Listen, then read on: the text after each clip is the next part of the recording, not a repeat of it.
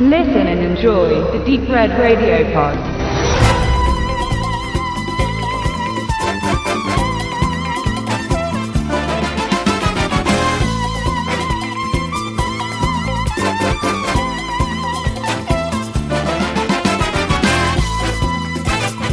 Hardyman räumt auf von 1979.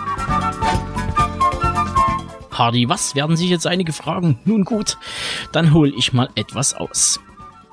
Hinter den dicken Mauern von Schloss Cagliostro und seinen hochmodernen, unüberwindbaren Schutzwehr hält der geheimnisvolle, legendäre Fälscher Graf Cagliostro die junge Prinzessin Clarice gefangen, mit der Absicht, sie bald zu heiraten. Der grausame und gierige Graf braucht sie, um hinter das Geheimnis des uralten Schatzes des Cagliostro zu kommen. Und das ist die Gelegenheit für Lupin, den König und Gentleman unter den Dieben, sowohl den Schatz als auch das Herz der schönen Prinzessin zu erobern. Na, jetzt wird's wohl langsam Klick gemacht haben. Wir reden natürlich von dem Schloss des Cagliostro, einem Frühwerk des Animationsmeisters Hayao Miyazaki. Und ganz nebenbei steht er für den dritten abendfüllenden Auftritt des Meisterdetektivs im gezeichneten Gewand. Zumindest seit der Einführung im Jahre 1969. Seitdem kann diese Serie ein breit gefülltes Portfolio an TV-Filmen, OFAs, Specials und Kinoauftritten vorweisen. Besondere Popularität dürfte die TV-Serie hierzulande mit der Ausstrahlung auf MTV Anfang der 2000er Jahre erlangt haben. Zumindest ging es mir so. Meinen ersten Kontakt mit dem Schloss Cagliostro hatte ich wiederum auf der Leipziger Buchmesse 2006, wo ich mit Andreas Schäfer, Vorstand damals von Universum Dresden e.V., im Auftrag des Labels Anime Virtual, heute Kase, im Anime-Kino das Werk uraufführen durfte. Nun, neun Jahre später, schaue ich diesen Gaunerstreifen zum zweiten Mal und muss sagen, dass sich Miyazakis erste Leinwandproduktion immer noch gut schauen lässt.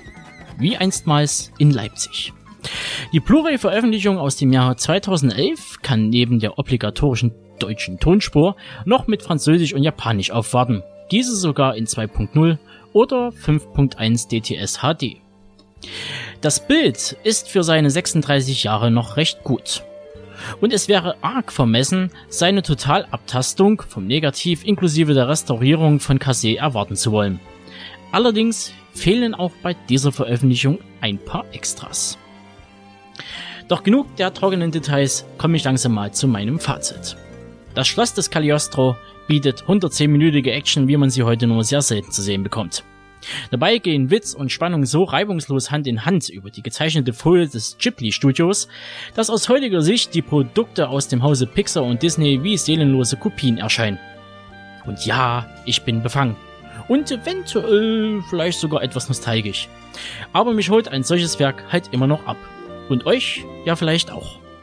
Wer also schon Spaß hatte an Miyazakis Das Schloss im Himmel, Porco oder Das wandelnde Schloss, der sollte unbedingt zugreifen und einen Blick riskieren.